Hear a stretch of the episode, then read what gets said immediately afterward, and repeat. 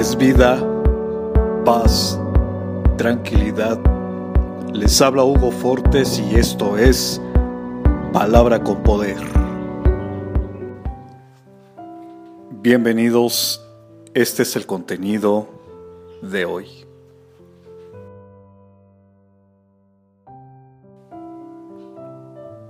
Cada mañana es una nueva oportunidad para tomar el tiempo y hablar con Dios, entregar todo afán, todo temor, todo anhelo, entregar este día y tener la certeza de que todo saldrá bien.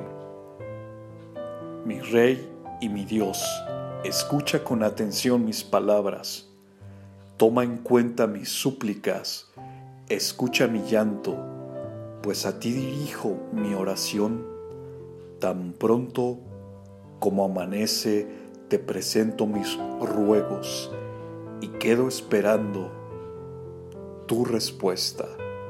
Salmo capítulo 51, verso 3.